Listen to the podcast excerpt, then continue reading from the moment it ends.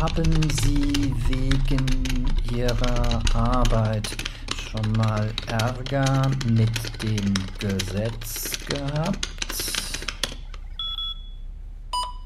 Das Thema möchte ich nicht kommentieren. In der Vergangenheit gab es Berührungspunkte mit gewissen Behörden. Das waren allerdings Themen, die nichts mehr mit meiner heutigen Arbeit zu tun haben. Eins kann ich aber sagen, verurteilt wurde ich noch nie.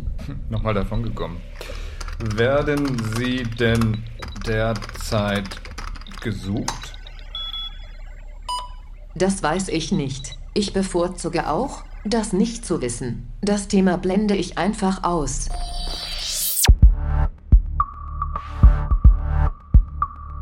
Falls Sie diesen Podcast zum ersten Mal hören, das ist Anna. Sie ist ja eine der zentralen Figuren. Anna ist Hackerin, eine von der dunklen Seite. Und was Sie gehört haben, ist natürlich nicht Annas echte Stimme. Denn Anna möchte anonym bleiben, eben weil sich auch die Polizei für sie interessieren könnte. Es geht aber nicht nur um Anna. Es geht auch um Jens Walser vom BKA. Er ermittelt in einem Fall von Kindesmissbrauch. Und ich erzähle Ihnen hier, wie er den Täter finden und überführen will. Und es geht um Avi Krawitz.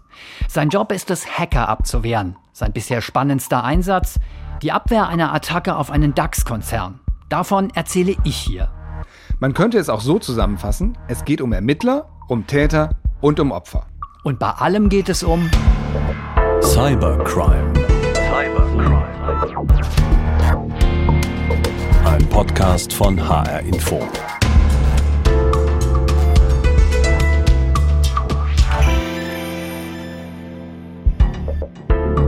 Ich bin Henning Steiner. Und ich bin Oliver Günther. Unser Podcast ist das Ergebnis einer monatelangen journalistischen Recherche. Wir sind in Folge 5. Wenn Sie die ersten Folgen verpasst haben, besuchen Sie uns auf cybercrime.hr.de. Da können Sie alle Podcasts hören. Und noch etwas. Alles, was wir hier erzählen, ist wirklich so passiert.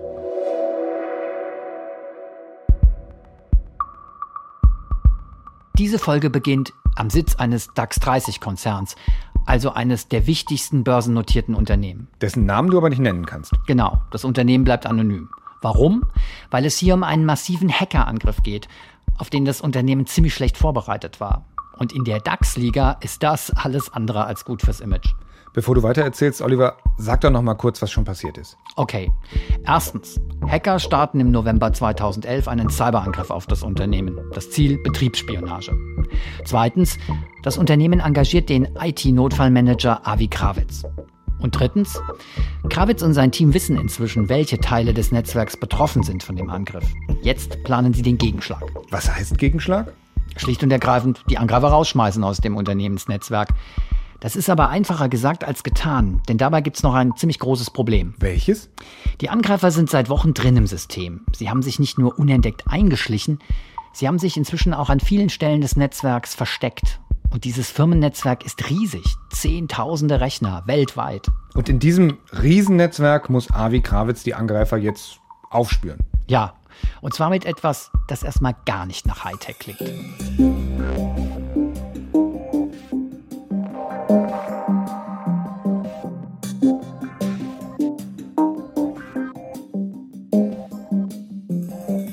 Einen sogenannten Honeypot aufgestellt. Ein Honeypot, zu Deutsch Honigtopf. Ein Honeypot ist eine, ich sage mal, nicht produktive Ressource, die dafür ausgelegt ist, angegriffen zu werden.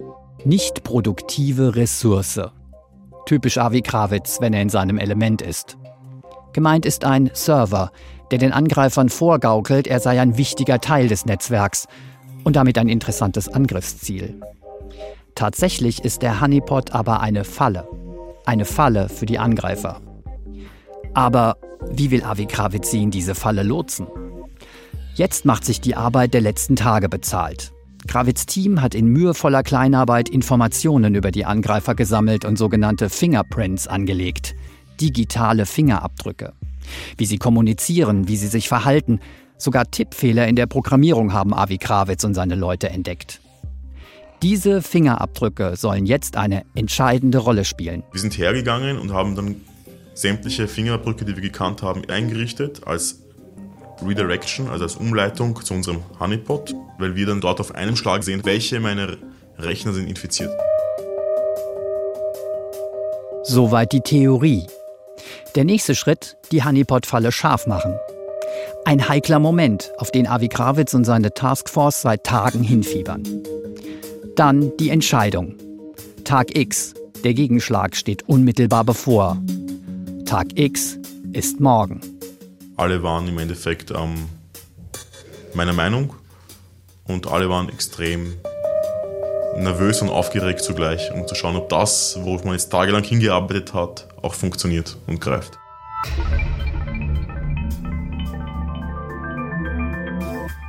Das passt jetzt ganz gut. Denn der BKA-Ermittler Jens Walser kommt auch gerade an einen Punkt, auf den er lange hingefiebert hat. Wochenlang, monatelang sogar. Er wird gleich dem Mann gegenüberstehen, den die Ermittler für den Täter halten. Da geht es ja um einen Fall von Kindesmissbrauch. Bevor du weitermachst, Henning, vielleicht auch nochmal das Wichtigste in Kürze? Mhm. Erstens, der BKA Cybercrime-Ermittler Jens Walser sucht einen Täter, der ein Kind missbraucht hat. Zweitens, er hat endlich das Opfer gefunden und identifiziert. Ein Mädchen in der Schweiz. Drittens, der Nachname des Kindes ist eine neue heiße Spur zum Täter.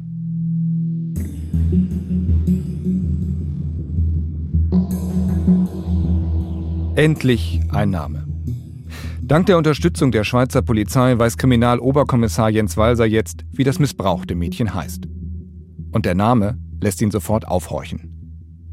Namen habe ich doch schon mal gehört, äh, wobei das jetzt nicht äh, Müller, Meyer, Schulze, äh, also der klassische viel vergebene Name war, sondern schon ähm, eher selten. Ich, ich meine, der wohnt im Objekt. Mit Objekt meint Jens Walser ein Haus mitten in Hessen, in der Wetterau. Als er mir das im Interview erzählt, fällt mir sofort Heiner B. ein. Bis dahin der einzige Verdächtige in diesem Fall. Denn der lebt genau in diesem Haus. Und von seinem Internetanschluss aus waren die Bilder des missbrauchten Mädchens verschickt worden.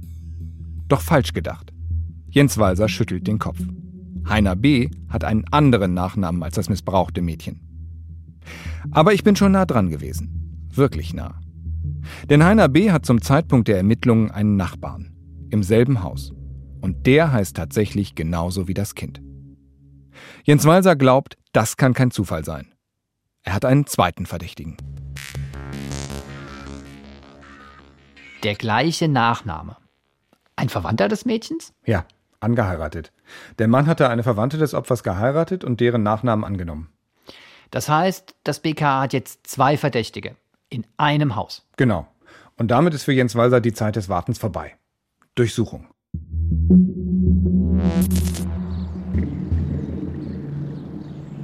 Ein früher Morgen im Februar 2015. Zusammen mit Oberstaatsanwalt Andreas May und weiteren Ermittlern steht Jens Walser vor einem Haus in der Wetterau. Vor dem Haus, in dem er einen Missbraucher vermutet. Mindestens einen. Wir hatten ja ein Objekt, wo zumindest mal mindestens äh, zwei Parteien irgendwie an den Missbrauchshandlungen bzw. an der Verbreitung des Bildmaterials äh, beteiligt waren. Die eine Partei, Heiner B. Von seinem Internetanschluss aus waren die Bilder des missbrauchten Mädchens verschickt worden. Die andere? Ein Mann, den ich hier Carsten Z nenne. Verheiratet mit der Stiefschwester des Mädchens. Ein Verwandter also. Es war relativ früh, also ich gehe mal von aus, wir haben die Person geweckt, ja. Beide. Beide, ja. Zwei Durchsuchungen. Zwei Männer, zwei Verdächtige. Doch für einen der beiden interessieren sich die Ermittler besonders. Für den Mann, der der lange gesuchte Link zwischen der Schweiz und der Wetterau zu sein scheint. Für Carsten Z. Also im Zeitpunkt der Durchsuchung ähm, wussten wir, dass er unser Hauptbeschuldigter ist. Also wir wussten, dass er mit hoher Wahrscheinlichkeit der Täter des Missbrauchs ist. Sagt der leitende Oberstaatsanwalt Andreas May. Was wir aber nicht wussten, war, ob in irgendeiner Form, sei es auch nur an den Verbreitungshandlungen, der eigentliche Anschlussinhaber mitbeteiligt ist. Welche Rolle spielt Heiner B? Diese Frage treibt die Ermittler schon lange um. Denn ins Profil des Täters hatte er von Anfang an nicht gepasst. Bauchgefühl war schon der Internetanschlussinhaber, äh, könnte maximal als Zwischenverbreiter fungieren und dass der eigentliche Missbraucher dann schon eher in der Nachbarwohnung zu verorten ist. Die Rolle von Heiner B. soll sich schnell aufklären. Denn schon kurz nach Beginn der Durchsuchung steht fest, Heiner B. ist völlig unschuldig. Mehr noch, er ist selbst ein Opfer.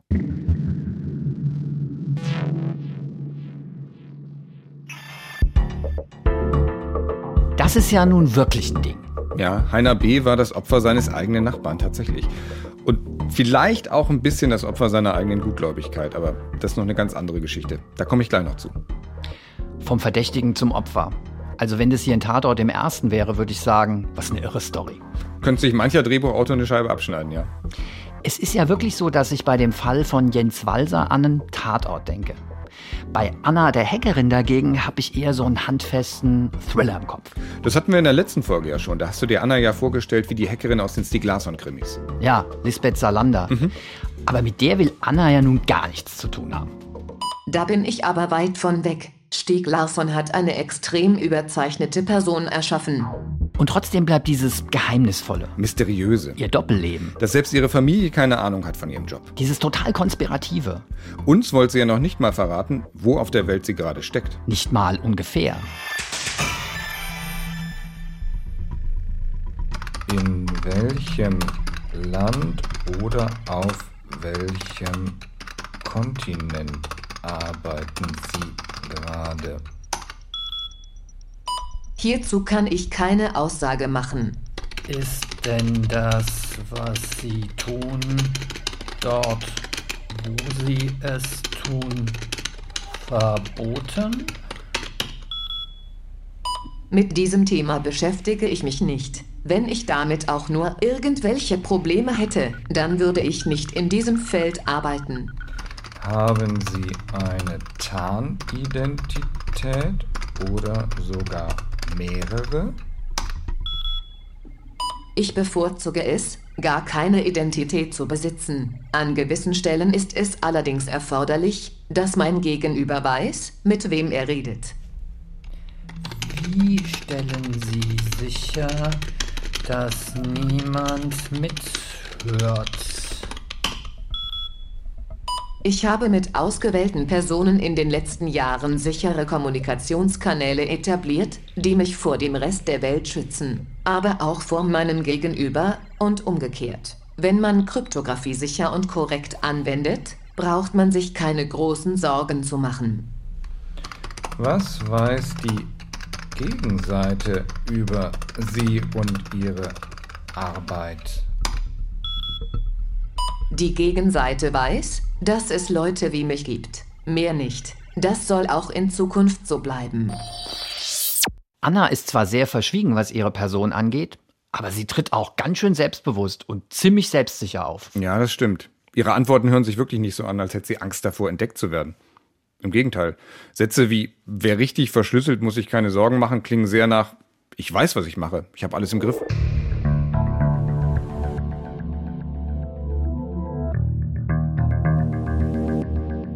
Wenn wir mal kurz Bilanz ziehen. Von Anna haben wir in dieser Folge schon gehört, dass sie noch nie verurteilt wurde. Vielleicht gerade weil sie so vorsichtig ist.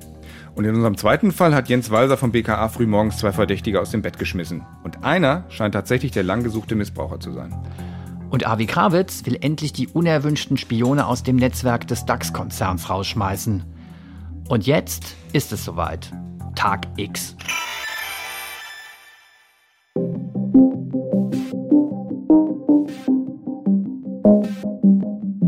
Avi Krawitz kann sich noch gut erinnern an die morgendliche Teambesprechung. Wir hatten unser Morning Meeting äh, um 8 Uhr in der Früh, wo ich dann gesagt habe, okay, wir haben jetzt genug Informationen. An die letzten Absprachen. Die einzelnen Bereichsleiter haben gesagt, okay, passt, sind aufgestanden und haben es gemacht. Das Ziel, all die Punkte im weit verzweigten Firmennetz finden, an denen sich die Spione eingenistet haben, um sie dann aus dem System rauszuschmeißen. Dafür hat seine Taskforce eine digitale Falle aufgestellt, einen Honeypot. Aber funktioniert der Plan? Es ist Mittag, als sich Avi Krawitz vor seinen Rechner setzt. High Noon. Seine Augen fixieren den Bildschirm, der Puls rast. War extrem nervös, also ich bin da gesessen. Ähm, ich strahle zwar nach außen immer sehr viel Ruhe aus, aber in mir drin sitzt manchmal noch ein wenig anders aus und ich bin da gesessen und mir gedacht, wow, mein Herz springt mir gleich raus. Avi Krawitz verbindet seinen Rechner mit dem Honeypot, der digitalen Falle. Er schaut auf den Monitor, wartet darauf, dass erste Daten einlaufen, die ihm zeigen, es klappt. Doch es kommt nichts. Zuerst ist er gähnende Leere. Avi Krawitz wartet. Ein, zwei, drei Minuten. Minuten, die ihm unendlich lang und zäh vorkommen. Minuten, in denen nur vereinzelt das Weiß der einlaufenden Schriftzeichen vor dem schwarzen Hintergrund aufblitzt. Aber dann. Dann auf einmal trudelt alles rein. Und ich habe hier extrem viel Traffic drauf. Es kommen da jede Sekunde zwei, drei neue Zeilen dazu. Connection Requests von infizierten Maschinen. Genau das, was Avi Krawitz wollte. Und du siehst, es funktioniert, die Maßnahmen greifen. Immer mehr Traffic, Datenverkehr läuft im Honeypot auf. Und mit jeder Zeile auf seinem Bildschirm verrät sich ein weiterer Spion im Netz. Erkennt Avi Krawitz, wo sich die Angreifer festgesetzt haben, welche Rechner infiziert sind. Und mit jeder Sekunde weicht die Anspannung. Ich habe mich extrem gefreut, dass es funktioniert.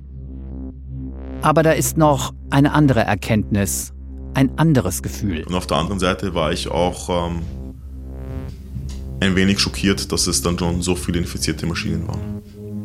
Dass es in Summe fast 400 waren. Quer verstreut auf der ganzen Welt. Nach einer halben Stunde ist alles vorbei.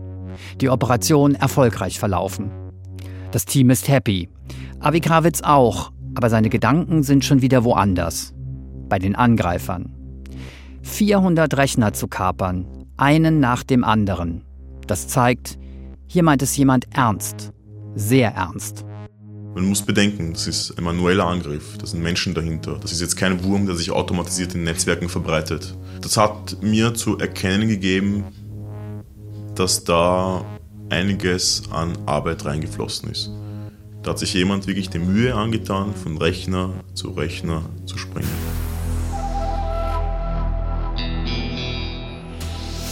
Und so hat Avi Krawitz am Ende des Tages ein Gefühl. Es war, wir haben die Schlacht gewonnen in dem Fall, aber ähm, den Krieg noch nicht.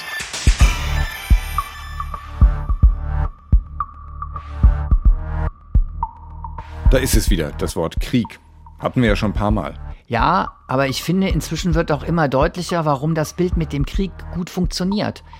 Es geht eben um Erobern und um Abwehren. Es geht um ausgeklügelte Strategien und aufwendige Operationen, wie in einem Krieg eben. Wobei ich eins noch nicht verstanden habe. Avi Krawitz hat es eben so gesagt. Wir haben die Schlacht gewonnen, den Krieg noch nicht. Genau. Aber er hat die Angreifer doch aufgespürt. Er kann sie jetzt rausschmeißen. Da würde ich sagen, er hat den Krieg gewonnen.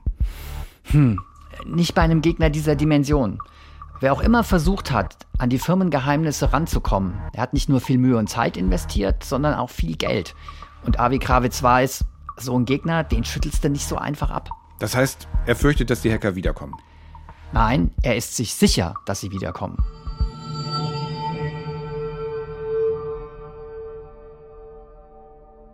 Die Szene gerade zeigt aber für mich auch noch was ganz anderes nämlich dass dieses Cyberduell, dieser Krieg rein virtuell stattfindet.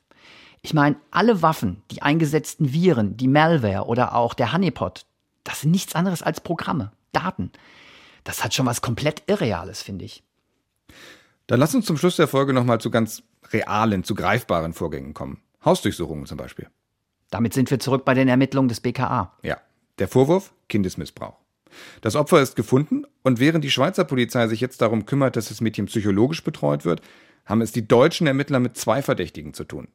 Einer der beiden ist allerdings unschuldig. Und der muss erstmal begreifen, was die Polizei noch vor dem Frühstück in seiner Wohnung will.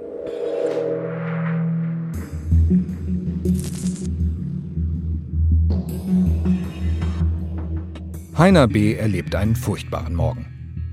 Jens Walser und seine Kollegen haben ihn aus dem Bett geschmissen durchsuchen jetzt seine Wohnung. Und Oberstaatsanwalt Andreas May eröffnet ihm, dass es um einen Fall von Kindesmissbrauch geht und dass er, Heiner B., zu den Verdächtigen gehört. Nun sind Sie morgens früh da rein. Wie hat denn der reagiert? Er war entsetzt. Ähm, wir versuchen das natürlich gerade bei so einer Person, wo wir wissen, ähm, dass wir da gewisse Zweifel haben, ob er der Täter ist, natürlich dann auch mit, mit einer gewissen Sensibilität zu handhaben. Aber jeder, der von einer Wohnungsdurchsuchung betroffen war, weiß natürlich, dass das eine Ausnahmesituation ist. Und äh, wenn man dann äh, auch noch mit einem solchen Tatvorwurf konfrontiert wird, dann ist das Ersetzen natürlich umso größer. Ähm, das heißt, da muss man sehr, sehr behutsam vorgehen, und damit man da nicht komplett verbrannte Erde hinterlässt. Und das haben wir, denke ich, auch sehr gut hinbekommen in diesem Verfahren. Denn den Ermittlern ist schnell klar, Heiner B. tut nicht nur völlig geschockt. Er weiß tatsächlich nicht, wie ihm geschieht. Warum ausgerechnet er in den Fokus einer Kindesmissbrauchsermittlung geraten ist. Und wieso gerade über seinen Internetanschluss die Fotos des Opfers verschickt worden sein sollen. Das aber klärt sich schnell auf an diesem Morgen. Jens Walser. Es handelte sich dabei um eine nicht so technisch affine Person, die den Nachbarn um Hilfe gebeten hatte, äh, ihm das Internet einzurichten und dem Nachbarn dadurch noch äh, das Passwort des WLAN-Zugangs bekannt war. Und äh, ein Jahr später steht frühmorgens äh, die Polizei vor der Tür, äh, was dann verständlicherweise nicht sehr angenehm ist. Der Nachbar, Carsten Z., ein Verwandter des Mädchens. Auch bei ihm durchsuchen die Beamten an diesem Morgen. Und anders als im Fall von Heiner B. erhärtet sich der Verdacht. Carsten Z. gibt zu, dass er heimlich das WLAN von Heiner B. mitbenutzt hat. Er ist also derjenige, der die Fotos des missbrauchten Mädchens über diesen Anschluss verschickt hat. Aber nicht nur das. Der Missbrauch selbst, auch das war Carsten Z. Er hat den Tatvorwurf soweit eingeräumt und äh, war auch relativ schnell bemüht darzustellen, dass er letzten Endes ein Einzeltäter ist. Carsten Z kommt in Untersuchungshaft. Das Verfahren gegen Heiner B. dagegen wird noch am selben Tag eingestellt. Als mir Oberstaatsanwalt May später davon erzählt, schießt mir eine Frage in den Kopf. Haben Sie sich bei den Menschen entschuldigt? Ähm, ja, wir haben uns bei ihm entschuldigt. Wir haben ihm sehr, sehr deutlich gemacht, ähm, ähm, dass ähm, es uns natürlich leid tut, dass wir beim Falschen aufgeschlagen sind.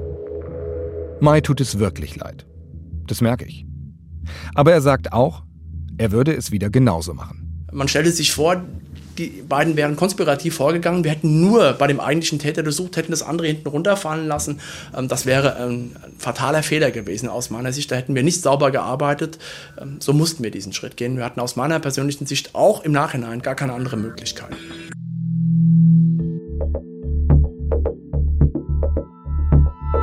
Na, ob das Heiner B. auch so sieht? Das hätte ich ihn auch gerne gefragt. Es ging aber leider nicht. Ähm, aber immerhin, Jens Walser hat mir versichert, nachhaltig böse war der Mann der Polizei nicht. Der erste Schock saß wahrscheinlich, sein WLAN-Passwort wird er wahrscheinlich auch keinem weiter äh, zukünftig verraten, aber gut ab, äh, hat es dann mit Humor genommen. Jetzt ist es ja am Ende auch einigermaßen klimpflich ausgegangen für ihn. Ich würde mal sagen, Täter geschnappt, Fall gelöst, Ende der Geschichte. Das hätte den Beamten sicher gut gefallen. Aber ganz so einfach ist es nicht. Nach der Durchsuchung haben sie nämlich ein neues Problem. Dabei geht es um Beweise. Aber davon erzähle ich in Folge 6. Hackerin Anna verrät uns in der nächsten Folge mehr über ihren Charakter. Ich selbst würde mich eher als introvertiert und unauffällig beschreiben. Aber was bedeutet das schon? Und beim Cyberangriff auf das DAX-Unternehmen haut Avi Krawitz richtig auf den Tisch. Ich kann definitiv auch sehr laut werden. Meine Freundin kann der Lied davon singen. Cybercrime ist ein Podcast von Henning Steiner und Oliver Günther. Regie Hendrik Evert und Frank Berge. Sound und Musik Roland Grosch und Helfried Wildenhain. Dramaturgische Beratung Hendrik Evert. Endredaktion Heike Liesmann. Produziert von HR Info, dem Informationsradio des Hessischen Rundfunks. Weitere Infos auf cybercrime.hr.de. Kontakt cybercrime.hr.de. Cybercrime. Cybercrime. Ein Podcast von HR Info 2017.